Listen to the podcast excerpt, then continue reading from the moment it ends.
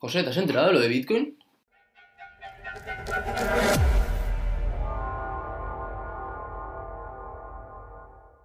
El Salvador, ¿te acuerdas que adoptó Bitcoin como moneda de curso legal? Claro, hace ya meses. Y que de hecho provocó un gran aumento en la productividad ya tanto sea de su economía como en todos los agentes económicos que intervienen en su economía, Ujú. adoptando este tipo de moneda y utilizándola ya sea en sus negocios o con las relaciones internacionales a través de la inversión. Sí, reserva de valor también, sí, sí, sí. Pues resulta que, que la República Centroafricana la ha adoptado como moneda de curso legal debido a la corrupción que existe allí, debido sobre todo a las políticas externas que intervienen, ya que son países al final colonizados, en este caso por Francia, y hay una clara presión de- extranjera desde el exterior, pues adoptaron Bitcoin como moneda de curso legal. La llegaron a adoptar. La han llegado a adoptar y ¿qué ha sucedido? Prohibición, ¿no? Como lo sabes, el Fondo Monetario Internacional a meter mano. Presiones, políticas, regulaciones, limitaciones en las, exportaci- en las exportaciones y en todo tipo de, de- sujetos económicos que se te ocurran. ¿Qué provoca esto?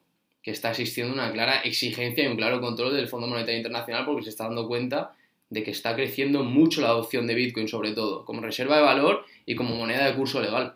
Claro, porque en países pequeños, como pueden ser El Salvador, República Centroafricana o, por ejemplo, podría ser también Bolivia, Efectivamente. eh, Bitcoin en verdad, claro, como, como economía les renta tenerla, es un salva economía, ya que la suya con el tema de la inflación y tal, va, va todo para abajo. Pues además de ello, sobre todo lo han hecho porque su moneda interna, que como te he comentado está muy devaluada por el tema de, de- de la clara corrupción que existe allí y la inflación que se produce al final por esos casos de corrupción, como sucede en otros países, España, sucederá en el futuro, eh, pues su moneda está íntimamente ligada al franco. ¿Qué ocurre con esto? Que es una clara dependencia. ¿Cómo se quieren separar de esa dependencia? En este caso a través del Bitcoin. Es una clara, una buena noticia. Hombre, pues para ayudará muchísimo para lo que es la adopción masiva, el que más países vayan cogiendo las criptomonedas como, como moneda de uso, a mí me, parece perfecto. Además de que el tener las criptomonedas ay- ayuda muchísimo al tema de transacciones, eh, mover dinero de forma rápida, porque por ejemplo, no sé si alguna vez has enviado haces un envío de un millón de euros, pero para hacer un envío de una cuenta de banco de un millón de euros a otra, tardas días. Y las comisiones. Días, comisiones, papeleo. En Bitcoin haces así, son 12 céntimos, tarifa plana. 12 céntimos, un segundo y fuera. y te olvidas. No, no, eso es increíble, la verdad. Los grandes beneficios que te aportan criptomonedas. Además de que con Bitcoin no pueden hacer, como por ejemplo con su propia moneda, con, el, con el- lo que es el franco, no pueden crear y crear y crear. Es decir, el precio no se va a devaluar en función de que se cree más moneda. Efectivamente. Por. No, y el claro descontrol que existe. No, además es- esa es otra. Claro, como hemos comentado tantas veces. Es que en el, en el momento en el que tú empiezas a crear moneda para ayudar a la economía, vale, a corto plazo está bien, pero a largo plazo se ha visto. La gente sigue cobrando el mismo dinero, pero las cosas cuestan mucho más. Bueno, La cuestan, inflación. cuestan mucho más, eso es. Con Bitcoin esto no pasaría. Y por eso me, me parece perfecto la, la movida y el- que le pongan estas, estas zancadillas a, a países que necesitan esto, que es una solución para ellos, no me parece nada bien. ¿Quién, has- quién, quién ha puesto la prohibición? El Fondo El Monetario. Fondo Monetario Internacional. Y sobre todo, señores, vamos a acordarnos de una cosa muy importante. A partir de julio, agosto, septiembre, el Banco Central Europeo deja de comprar deuda española. ¿Qué ocurrirá con el claro descontrol que hay? Pues que aparte de la inflación, si el Banco Central Europeo no te compra deuda, la deuda se va a disparar y a ver quién te la compra. Acaba siendo siempre igual. Llegan los chinos, te compran la deuda tirada de precio y al final te van controlando poco a poco, porque es así. Llegan los países asiáticos, que llega la gente con dinero de verdad y te va controlando el país poco a poco, poco a poco. Pero no pasa nada, ¿sabes cuál ha sido la medida del gobierno para tratar de controlar esto? Ni idea. 40.000 puestos de empleo público aprobados para el año 2022. Vamos, más dinero. Gastado. ¡Más dinero! ¡Que no hay dinero! Creamos más dinero, no pasa nada. Pero bueno, No pasa nada, pero bueno, de todas formas, no sé si incluso China le renta comprarnos deuda, ¿eh? Después de lo de Evergrande y tal. no, a ver, pero tienes que comprender la economía china no solo como la gente de grande.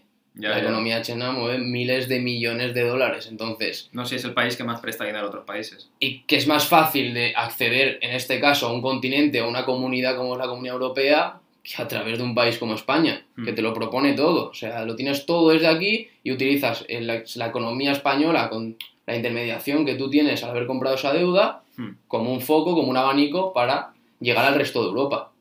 No, además de verdad. Buah. No sabía yo lo de, te lo juro, no sabía lo Sí, de la deuda sí. española. Pues el Banco Central Europeo en unos meses dejará de comprar deudas. ¿Se sabía en qué mes, más o menos?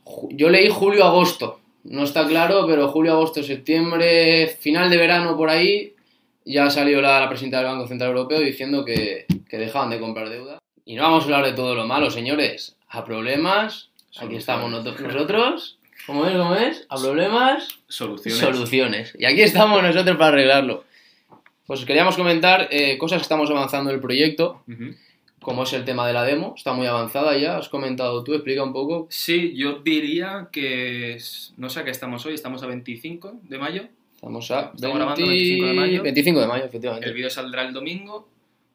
Pues a lo mejor el mismo lunes siguiente de que salga el, el vídeo ya estaría, yo creo que ya estaría la demo. O sea, quizá para el próximo vídeo de la próxima semana ya estará la demo. Se podrá jugar con ella. Yo creo que en el próximo Crypto Head Talks podemos jugar. Si no nos pillamos las manos, si no en la siguiente, seguro que es la semana siguiente. La Sí, si, que si no es en el episodio 3 de Crypto Head Talks, será en el 4 seguro. Tenemos un chaval muy profesional que está trabajando Sí. día y noche, se lo está currando muchísimo. Y es una demo para ofrecer lo que va a ser el primer producto. El primer producto de Crypto Head Game está. Es decir, que es, es una fase muy básica porque luego en el juego, si lo podéis ver en el white paper y tal, vamos a tener, por ejemplo, lo que son poderes, o sea, son las skills, eh, power-ups, va a haber un poco de todo. Es decir, que yo que sé, que puedes hacer al personaje un poquito más grande, puedes hacer el personaje más pequeño, la portería grande, que el balón se congele, congelar al rival, mil cosas. Eso de momento en la demo no está, lo estamos desarrollando ya también.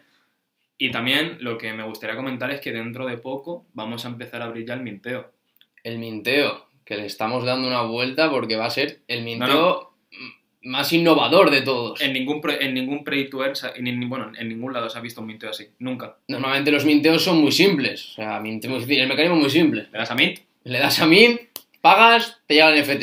ya está. Ya está. Y a lo mejor ni lo puedes ver hasta dentro de unos días. Y a lo mejor la plataforma no está desarrollada y no lo podrá ver hasta dentro de unos días. Nosotros no, tranquilo, ya lo decimos. Innovamos y lo demostramos.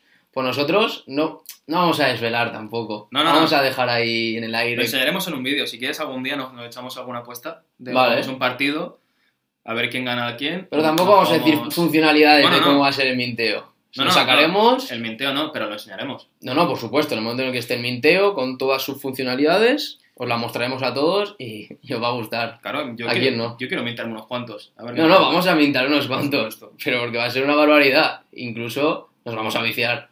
Hombre, hostia, es que el minteo, al que lo vea, A ver, yo tengo claro que en la demo te voy a ganar. Entonces, como en la demo te voy a ganar, pues en el minteo también me tiene que ir bien. Va a ser como el pack. Soy bueno en la demo, bueno, como soy tan bueno, voy Si a me- comprar el mío, a mintear. voy si a- me ganas, pues me tocará pagar a ti el minteo. Me tocará pagarte el minteo. Quien pierda, paga el minteo, eso es así. No, no, 100%. Pero, hostia, es que uf, el minteo, cuidado, eh, es que no se ha visto nunca. Yo creo que No, ese tipo de minteos no. La, gente, la gente no va a poder comprar, o sea, no va a poder mintear solo uno. Es que es imposible. No, o sea, me- a ver, no. como posibilidad ex- existe, Claro, pero me claro. refiero que es tan llamativo. No, y sobre todo, una cosa que sí que vamos a avanzar es el tema de que es un minteo asequible, que es lo que buscamos Sí. también. Que toda la gente con todo tipo de capital, sea muy poco, casi nulo, Mm. o la gente que es rica, pueda acceder quien le dé la gana. Porque el- al final, como he comentado, es muy asequible y va a ser un precio que no lo vamos a desvelar. Ah, te iba a preguntar. ¿lo desvelamos? ¿No lo desvelamos? No, no, eso todavía no. Eso saldrá en los Bueno. próximos vídeos. Sí, pero cualquier persona, literal cualquier persona puede... puede No, es lo que buscamos también, cualquier persona, que al final lo que hemos dicho, hemos llevado unos estudios y hemos literalmente tanto estar, in- estar integrados como participar en diversos play to earn, no participar como socios, sino jugar en ellos. Y queríamos también que uno de los defectos que tenían todos los play to earn era el tema de que muchos no eran asequibles, no todo el mundo podía entrar y el Eso nuestro es. sí. Claro, porque teniendo en cuenta que el mayor porcentaje de jugadores play to earn son de Filipinas, de Brasil, que son economías que no son tan, tan grandes, Desarrolladas, tan total. desarrolladas, eso es, no pueden eh, aguantar el tema de, oh, voy a gastarme mil euros en este NFT que a lo mejor no sé qué va a pasar. Y es lo que pasa, por eso hay en todos los juegos hay becas. Sí, pero al final no, las becas no nos gustan. ¿Por qué? Porque No. queremos que cada persona tenga sus propios NFTs y juegues con ellos, comercies con ellos, o hagas lo que te dé la gana con ellos dentro de las funcionalidades que te permite el juego. ¿Qué pasa con las becas? Tus NFTs son de otra persona. O sea, tú estás Ah. jugando con los NFTs de otra Y persona. no ganas el 100%. que bueno, lo explicaremos también en otro vídeo, pero sí, exacto. ganas un porcentaje y no, no, eso simplemente pensamos que no está bien. Creemos que todo el mundo tiene que ser dueño de lo suyo, que pueda ganar lo suyo y que una persona con una inversión muy pequeña pueda ganar mucho, porque eso es otra cosa. Y es que tenemos, bueno, vamos a sacar, aún no está, estamos desarrollando aún, distintas formas de hacer que los NFTs evolucionen.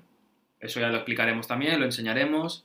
Será un poquito más adelante porque al final todo tiene que seguir un ritmo, tiene que seguir unos pasos, lo podéis ver en el roadmap.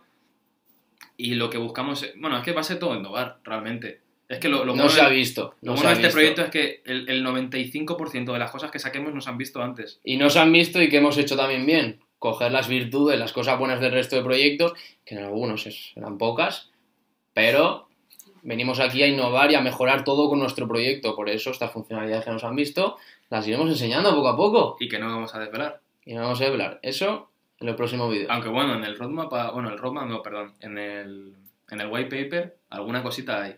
Alguna cosita hay que se pueda ver. Sí, pero no está todo. No, no, por supuesto que no. También el white paper. No está todo, ni está, ni está en la fase en la que va a salir. Sí que es cierto que la base sólida del proyecto está en el white paper. Quien lo lea, quien lo revise y sobre todo leerlo detenidamente, muchas funcionalidades de la base sólida del proyecto están ahí. Otras no. No, no, el que se lea el white paper le va a llamar la atención, al final es así. Y bueno, señores, esto ha sido todo por hoy. Espero que os guste el vídeo. Espero que os haya servido también, que, os interese un poquito más el proyecto cuando vamos avanzando, que esperéis a los siguientes vídeos. Y, nos vemos.